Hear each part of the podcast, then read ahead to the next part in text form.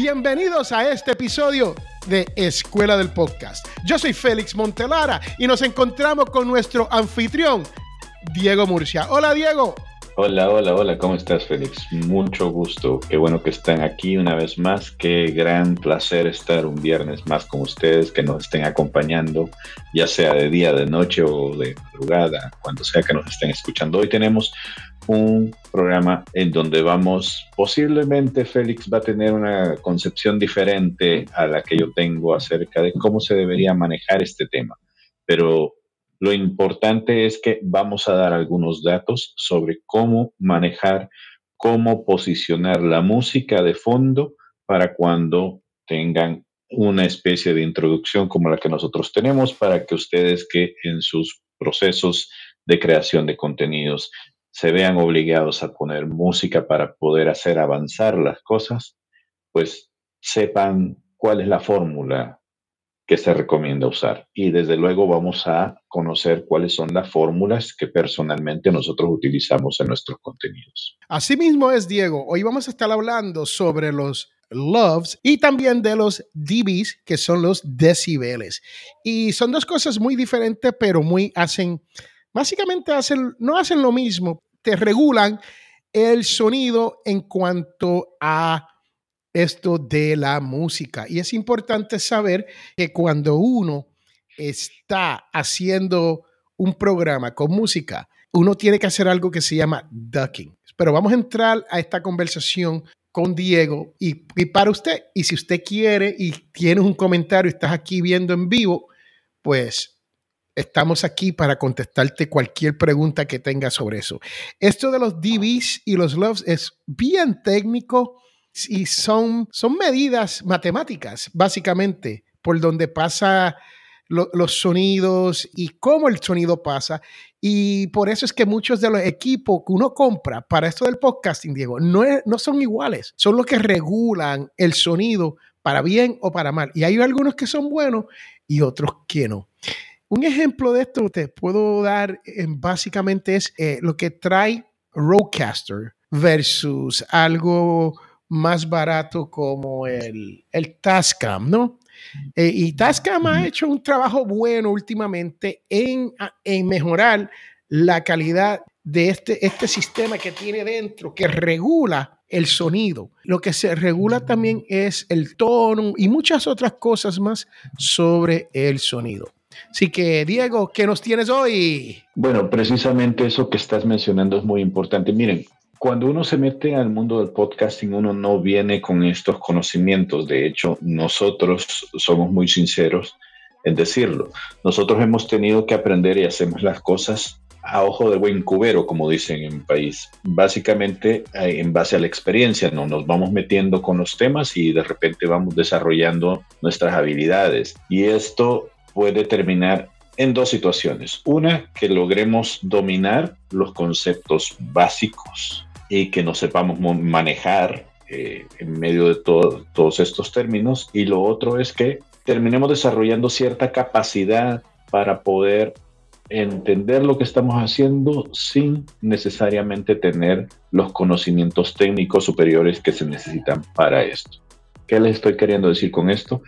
Que por el hecho de ser podcaster no significa que seamos ingenieros de sonido nosotros tenemos otras profesiones, tenemos otro background y no necesariamente nacimos o estudiamos o hemos consumido esto desde que tenemos conocimiento. Estos son temas que nosotros venimos tratando desde hace un par de décadas, no desde toda nuestra vida. Entonces, haciendo esa aclaración, lo que interesa aquí es que ustedes conozcan esta terminología, la puedan aplicar de una manera empírica, práctica, eh, y que no se asusten al encontrarse con este tipo de situaciones. Y ya yendo hacia el tema, vamos a decir lo siguiente. Mucha de la música que nosotros escuchamos, tanto en películas como en reportajes, como en narraciones, como en todo tipo de situaciones que hay en nuestra vida, tiene un propósito.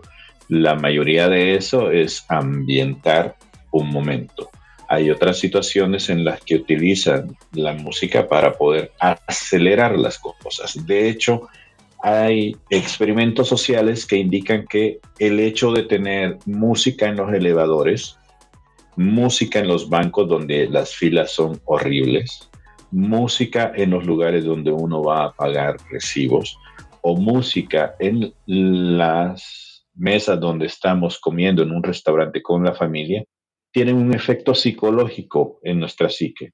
Dependiendo de donde estemos, por ejemplo, en un restaurante, el tipo de música que te pongan va a servir para que comas más rápido, para que consumas más, para que te sientas más cómodo y quieras estar más tiempo ahí y vuelvas a visitar, o para que termines y te largues de una vez. Toda la música tiene un efecto en nuestra psique. Y es lo mismo que tienen que tener en consideración cuando ustedes estén planeando estructurar cómo va a ser el contenido distribuido desde su podcast.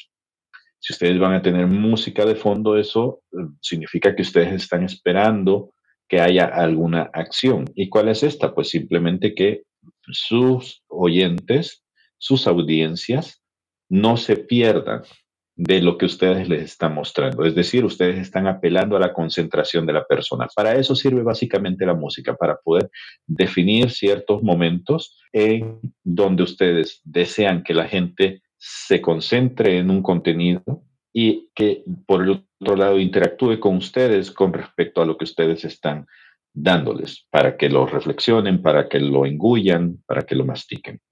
Para eso básicamente sirve la música. Ahora, ¿qué pasa cuando de repente ustedes ven cosas como las que Félix hizo ahorita? Si ustedes tienen la música de fondo demasiado arriba, la gente se va a concentrar en la música y en no en lo que ustedes están haciendo. O, como en el caso de Félix, la gente va a batallar por tratar de entender a qué debe prestar atención, si a Félix o a la música que estábamos bailando en nuestra introducción. La realidad es que estás en lo correcto. La música no se debe de convertir en tu protagonista de tu programa. Es parte del mercadeo, es parte del reconocimiento de la marca, pero no se debe de, no debe ser el protagonista, ¿no? Cuando yo comienzo aquí la música en, en Escuela del Podcast, ustedes escuchan que la música de nosotros no es tan solo instrumental, pero tiene palabras. Y las palabras que repite es ya tú sabes, ¿no? Así que ya tú sabes. Y el que escuchó la entrada y vio el video, vio que nosotros teníamos la música y yo estaba hablando por encima de esa música.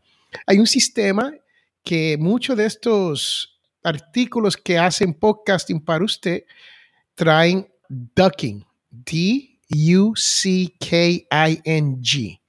ducking. Y ese sistema lo que hace es que te baja los decibeles o los loves de la música lo suficiente para que tu voz se escuche lo más bien por encima de esa música. Y cuando tú dejas de hablar, esa música automáticamente detecta que tú no estás hablando y sube a los decibeles que debe de estar. Hoy te vamos a hablar de cuáles son estos decibeles y los loves que debe de tener cuando estás haciendo voz y cuando estás haciendo música. Y también yo, si nos da tiempo, yo te quiero hablar sobre la edición de esto y las dos maneras que uno puede tener esta música dentro de tu podcast sin que sea overpowering, ¿no? Sin que sea el protagonista. A propósito de esto, no queríamos mostrarles todavía esto, pero ya llegamos a ese punto. Necesito que presten atención. Vamos a usar una información que hemos encontrado en una página que se llama Louis Barn, creo que se pronuncia music.com. Y ellos tienen una especie, son especialistas en música, ¿no? Eh, pueden verlo ahí en el, el listit de arriba, ¿no? Donde están los menús. Ellos tienen esta entrada de un blog en donde explican a través del el análisis de diferentes organizaciones que se dedican al uso de la música dentro de contenidos que se producen, cómo debería sonar la música. Vamos a hablar en decibeles. Un poco por lo que yo entiendo, eh, los decibeles son los rangos auditivos que todos tenemos para poder en determinada forma escuchar algunas cosas, música, voces, ruidos que están a nuestro alrededor. Dependiendo de la posición de esos decibeles, por eso es que se ve menos 10, más bien, más 20 y cosas así, o cero decibeles. Dependiendo de eso, nuestro oído como humanos puede percibir un rango de sonidos. Hay otros animales, otros seres vivos que pueden percibir más decibeles que nosotros y que posiblemente a nosotros nos parecerían silencio, pero en realidad están ocurriendo alrededor de nuestro universo. Las estrellas emiten sonido, el viento emite sonido, los animales emiten sonido, todo lo que está alrededor emite sonidos. Pero bueno, centrado a lo que somos nosotros, que somos seres humanos, acá ellos dicen que cuáles son los mejores niveles de sonido que deberían eh, ser utilizados dependiendo de las siguientes situaciones. Por ejemplo, dicen en estas descripciones, para una mezcla en general de audio y cuando se está nivelando el audio, el nivel de este audio debería estar entre los menos 10 decibeles y los menos 20 decibeles. Dice que este debería estar, este rango debería ser el total del audio, del, del mixeo del audio, y nunca debería llegar a exceder los 0 decibeles. ¿Qué pasa cuando llegamos a los 0 decibeles?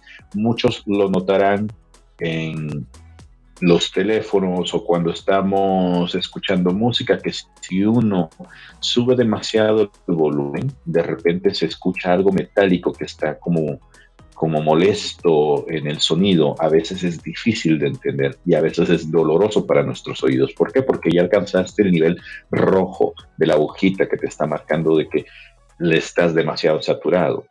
Eso suele pasar también cuando estamos demasiado cerca de los micrófonos y en algunas de nuestras locuciones, la P, la T, la K, estas palabras que a veces tienen demasiado ruido como el sonido de la S, a veces provocan que haya ciertos picos que alcanzan los cero decibeles y esto termina siendo en algo muy molesto para escuchar. Entonces aquí dicen que no debemos sobrepasar esto. Lo siguiente, cuando se trata de narraciones o diálogos, lo que recomiendan es que estos estén de menos 6 decibeles a 12 decibeles. Este es un buen rango de nivel de audio para diálogos o discursos, dice. Sobre todo para aquellos que están trabajando en YouTube. La mayoría de estos eh, youtubers tratan de quedarse en el límite de los 12 decibeles como máximo, no pasar de ahí, porque lo mm, pasa y sucede que cuando uno sube ciertos videos a YouTube, YouTube hace una conversión, un render le llamamos, y esa conversión puede terminar trastocando los niveles originales que tenemos, que hemos editado para acomodarlo a su sistema. Y si está arriba de los 12 decibeles, puede ser que sin quererlo ustedes estén sobrepasando los 0 decibeles y eso se vuelva inescuchable. Música de fondo. Esta no debe estar desde, bueno, lo que recomienda es que tiene que estar desde los menos 18 decibeles a los menos 20 decibeles. Esto puede variar dependiendo de qué tan fuerte sea el nivel de el discurso que una persona esté realizando. Y eso es una de las cosas con las que van a batallar cuando ustedes se dediquen precisamente a hacer esto, a editar audios. ¿Por qué? Porque habrán notado que algunas personas tienen diferentes tonalidades de voz, de voces, perdón. En música, cuando un cantante puede ir desde una voz muy grave como la mía o quizás todavía más baja, hasta una voz muy elevada, posiblemente como la de Félix, se le llama rango. Entonces, hay un abanico, a un rango de voces que muchas personas tienen y que dominan y que dependiendo de la situación pueden modular su voz, pero hay otras personas que no tienen este entrenamiento y hablan como si estuvieran hablándole a un auditorio gigantesco y este auditorio no los pudiera escuchar. Entonces, el discurso de una persona podría variar y no necesariamente lo que les acabo de decir, que eh, para los narradores, para los que están utilizando diálogos, el rango vaya a estar eh, necesariamente entre los menos 6 y los menos 12 decibeles. Ustedes tienen que ir modulando si quieren utilizar música de fondo y tienen que ir combinando estas dos cosas. Y por último, lo que están diciendo con los efectos de sonido es que estos también deberían estar entre un rango de los menos 12 decibeles y menos 18 decibeles, para que el sonido que va a ocupar ese espacio no termine afectando a los otros sonidos, como las voces, que es muy importante, a veces utilizan voces en medio de explosiones, por ejemplo, en las películas, o están tratando de utilizar aplausos cuando una persona está hablando, eso podría terminar opacando lo que la cosa se diga, lo que la gente diga, perdón. ¿Por qué? Porque a veces también en nuestro diálogo no todo el tiempo nosotros pronunciamos de una manera flat, de una manera constante. Hay cosas, a mí me suele suceder por la voz que yo tengo, que a veces se terminan pronunciando de manera tan baja que cuando estamos en la edición es muy difícil poder entender que ahí terminaba en una N o en una O, porque mm, los niveles de locución en ese momento a mí se me olvidaron y simple y llanamente produje, eh, perdón, hablé la palabra como a mí se me vino en gana y hablo naturalmente y se me olvida que mi voz es demasiado baja y entonces a veces bajo el volumen y no se me escucha. Puede ser esto inconscientemente, puede ser que es una, una cosa que lo hago conscientemente, no lo sé. Pero a veces este tipo de situaciones pueden terminar arruinando una grabación y te tocará volverlo a realizar.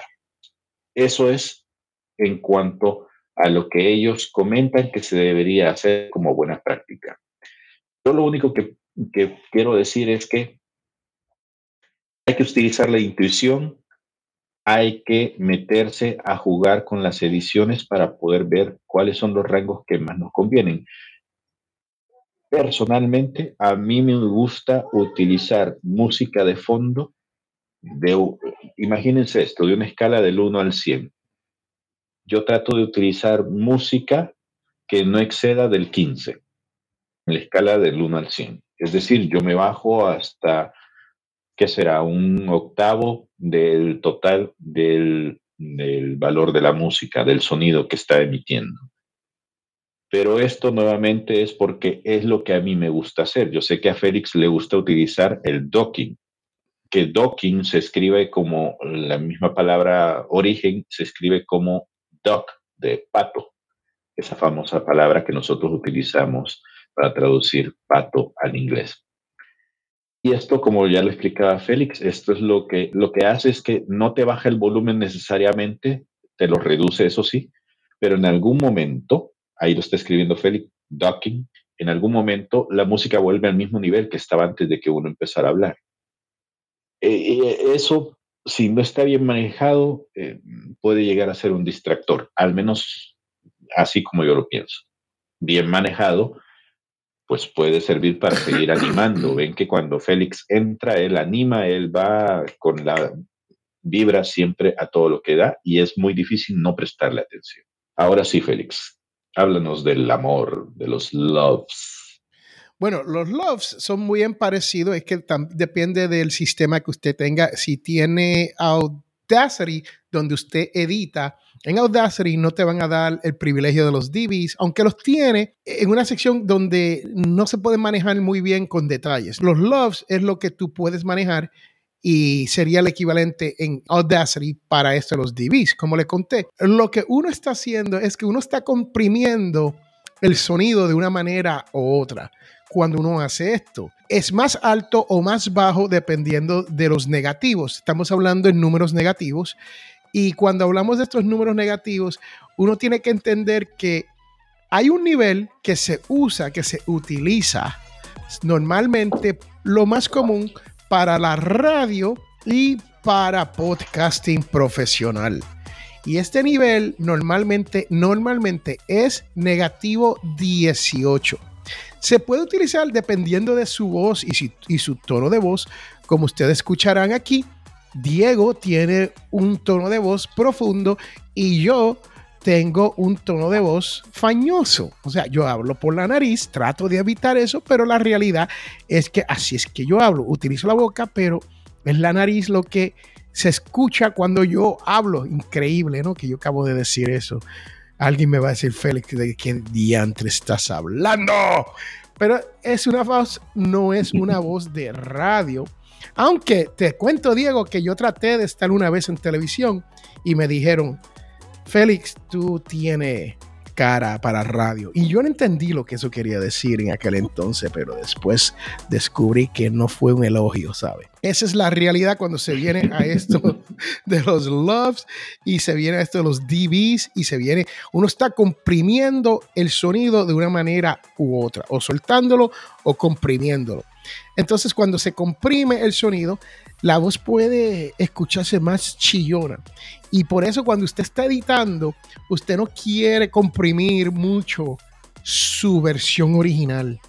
Cada vez que usted le, lo, corre por un levelator, cada vez que usted le corre algún filtro a su sonido, usted le está poniendo un nivel de comprensión.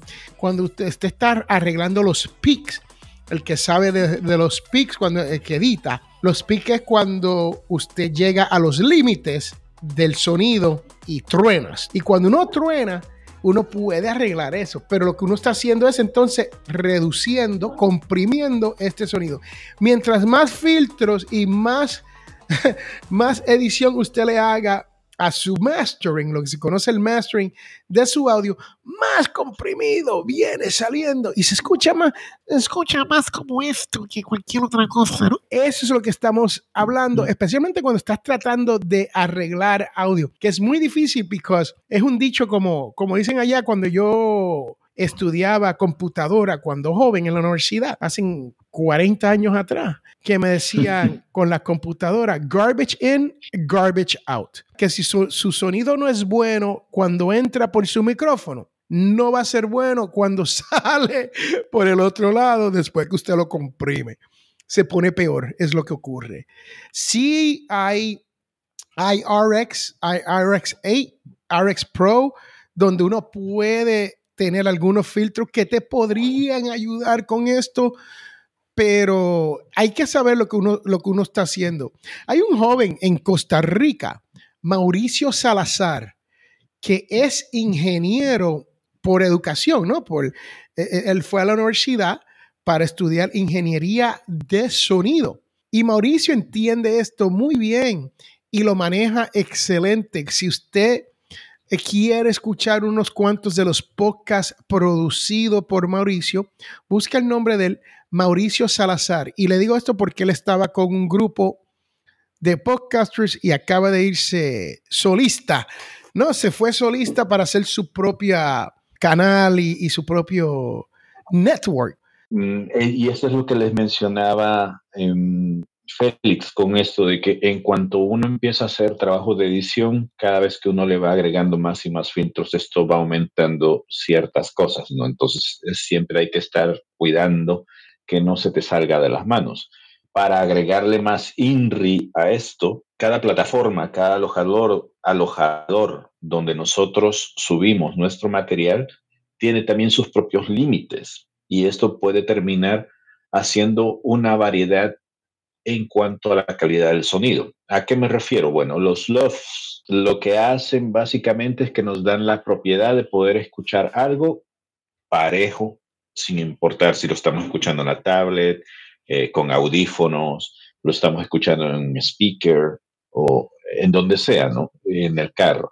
Diego, una buena prueba de lo que estás diciendo ahora mismo es cuando uno, se, uno entra al auto y uno pone un podcast en la radio del auto.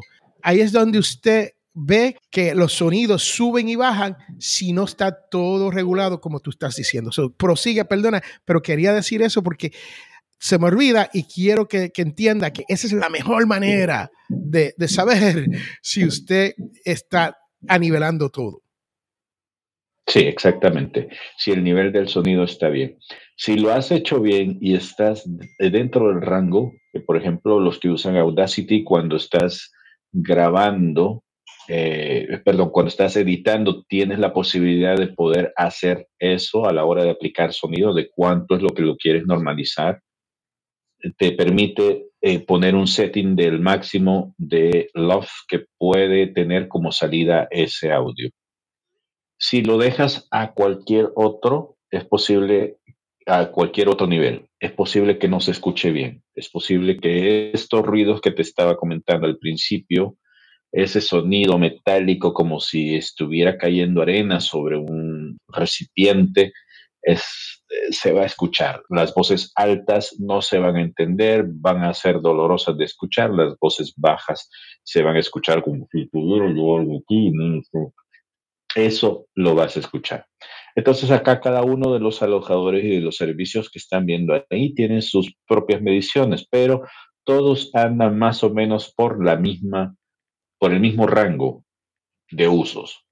Spotify, el máximo de love que te permite para que se escuche nítido y bien es menos 14.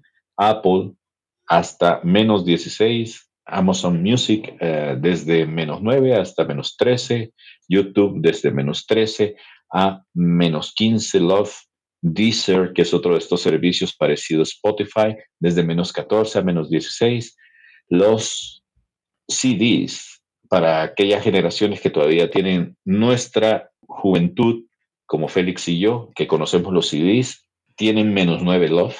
Y SoundCloud, que es este servicio de alojamiento, también va desde los menos 8 a los menos 13 love. Esto es a lo que ustedes deberían aspirar si quieren subir todo su material a alguno de estos servicios. Así mismo es, Diego. Y la radio, como le dije, es entre 16 a 18. Es para la radio y podcasts así profesionales donde hay música, hay sonidos, sound effects, todo eso incorporado más la voz. Eso es lo que usted quiere aspirar cuando se viene. Nosotros en la escuela del podcast, cuando hacemos la edición para el audio, lo hacemos menos 18 loves. Es donde tratamos de tener todo. Eso incluye la música de entrada, eso incluye todo, todo, todo, todo, porque lo que yo le quiero explicar en cuanto a la edición es que hay dos maneras que usted puede poner la música donde esa música no esté acaparando la atracción o el centro de atracción de lo que se está diciendo. Y ahí es donde usted va a nivelar todo. El problema con eso es que si usted tiene música, te va a subir la música a ese mismo nivel. Y si está por detrás de ti, entonces te, vas te va a tragar la voz tuya tú no te vas a escuchar muy bien. Uno lo que puede hacer es en tracks independientes, en tracks independientes, usted normaliza todo lo que tiene que normalizar que no tenga que ver con música o sonidos o efectos. Solamente eso. Y después usted le pone los niveles.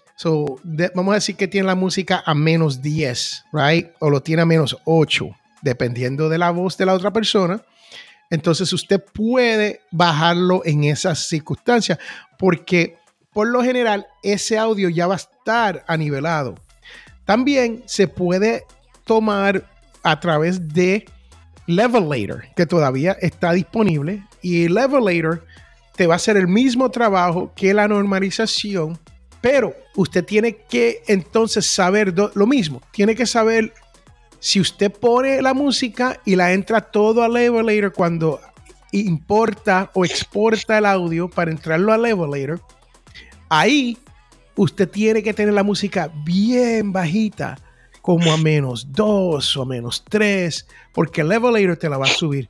Y uno tiene que jugar con eso hasta que uno aprende dónde, dónde uno quiere la música de uno. Pero mi recomendación para que sea más fácil es que usted utilice el levelator, igual que le acabo de decir, el, el normalizer, y cuando usted lo someta a levelator sin la música, entonces lo regresa a Audacity y le añade la música y lo exporta de esa manera. Esa es una manera.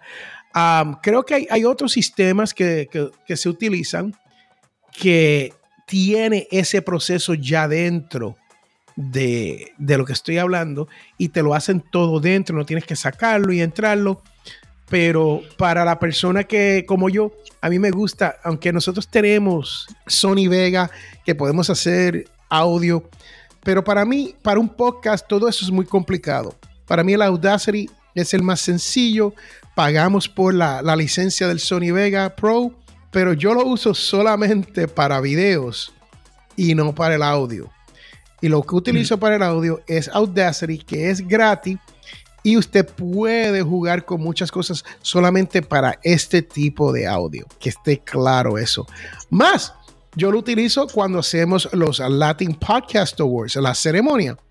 Nosotros extraemos el audio de la ceremonia, lo metemos en Audacity y hacemos todo ese mismo trabajo que le acabamos de contar para que todo quede lo más bonito, lo más perfecto, lo más sensitivo para uno, ¿no? Hemos estado hablando de los DBs, los Loves, L-U FS. Bueno, ya sabes, all we need is love. All we need is loves, loves. Y hay que estar al nivel que debe de ser. En la semana que pasó, yo le hice un episodio especial sobre Facebook y lo, lo llamamos el episodio 40 plus, 40 más, porque no fue un episodio que debió haber salido durante la semana. Eh, debía haber salido hoy viernes, pero queríamos adelantarle que Diego y yo, cuando haya alguna noticia importante, y especialmente si nosotros ya lo hemos discutido aquí en Escuela del Podcast, pues entonces queremos que, que usted sepa ahí inmediatamente que ese tipo de cosa está ocurriendo y que nosotros aquí en Escuela del Podcast lo hemos debatido, discutido y hasta dándote a ti que estás escuchando podcaster la oportunidad de que nos diga cuál es su opinión, porque muchas veces nosotros no queremos opinar por estar mal o,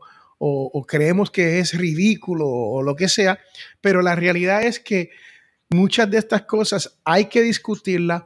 No todo en el podcasting es bueno, no todo es malo, pero no todo lo nuevo que brilla que viene así, really shiny star, nuevo, hay que brincarle arriba e utilizarlo. Tan simple como eso. Bueno, Félix, yo nada más quiero agregar que las, los registros para convertirse en nominado para los Latin Podcast Award están abiertos y están casi, casi a punto de cerrar. Todavía están a tiempo de poder someter sus audios de el mejor episodio que ustedes tengan de su podcast de aquel que estén produciendo justo ahora para que sea sometido y pueda participar en este prestigioso evento. ¿Para qué sirven este tipo de cosas? Como ya lo habíamos dicho en episodios anteriores, de nada sirve tener un podcast que no pueda ser dado a conocer mundialmente. Ustedes pueden, eh, con la exposición que tienen de los Latin Podcast Awards, dar a conocer su trabajo más allá de las redes que ustedes suelen manejar y si llegan a ganar, créanme que el prestigio que viene encima va a ser de mucho peso al momento en que ustedes hablen con los futuros clientes que podrían llegar a tener. Van a tener mejor respaldo, van a tener algo sólido con que decir, ¿sabes qué? Mi producto, lo que yo hago, lo que yo estoy produciendo es de calidad y esto lo confirma.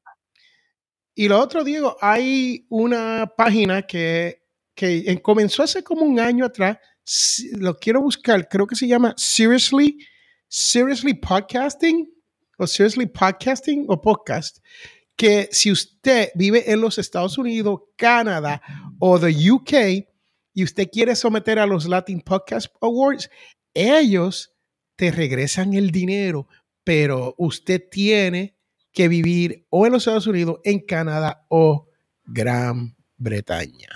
Tan simple como eso. y tú lo que tienes que ah, demostrar que hiciste el pago y ellos te devuelven el dinero porque ellos lo que quieren es apoyar a award shows como los Latin Podcast Awards y todos los que hay aquí en, en los Estados Unidos. Eso está disponible para usted. Lo otro es que si usted no tiene dinero y vive fuera de los Estados Unidos, comuníquese con nosotros porque vamos a tener, estamos hablando para tener becas disponibles donde alguien, alguna corporación o alguna persona individual ha pagado por la registración y los van a becar ustedes si ustedes tienen esa necesidad. Así que no se sientan como que, ah, no tengo dinero, no puedo hacer esto. No, el año pasado nuestros compañeros de Cuba, podcasters de Cuba, tuvieron ese problema y nosotros le buscamos las becas acá en los Estados Unidos. Si usted vive en cualquier otro país, no se preocupe, lo puede hacer a través de los Latin Podcast Awards. Solamente tiene que comunicarse con este su servidor, Félix, yo les voy a compartir una breve noticia y una breve alegría, y es que recientemente, en estos días, ha salido una publicación en donde yo aparezco como uno de los autores. Va a haber una presentación de este libro aquí en Ciudad Juárez. Este es un compendio de crónicas y de relatos que se han hecho a partir de nuestra experiencia como personas que vivimos en la frontera de gente que vive aquí eh, siendo mexicana o no. Hemos decidido sacar este libro con un grupo de escritores que me han adoptado y a quienes les agradezco pues por estar ahí presentes con, con este libro. Es uno de los libros, ya se me escogeringo esto. Pues mira, mientras Diego busca eso, administrator arroba latinpodcastawards.com usted nos puede enviar un email ahí. Es confidencial. No vamos a decir esta persona no tenía dinero. No, nada. Eh, es una beca, ¿ok? Va a haber el dinero para eso. Y si vives en los Estados Unidos, hay una segunda opción que sería, si no me equivoco, Seriously Podcasting. Búsquenlo en el internet para que puedan ayudarte con todo eso. Bueno, esta es la grabación bueno del episodio número 41 de la Escuela de Podcast. Hoy es mayo 13 del 2022. Yo soy Félix Montelara y nuestro compañero host de este su programa, Escuela del Podcast, Diego Murcia, nos ha compartido todo esto sobre los DBs, el sonido, y los loves con F de Félix. Como me encanta eso. Y los vamos a dejar con esto para que usted vea cuál es la diferencia entre tener música y no tener música. Aquí nos vamos. Bye, Diego. Hasta luego. Bye.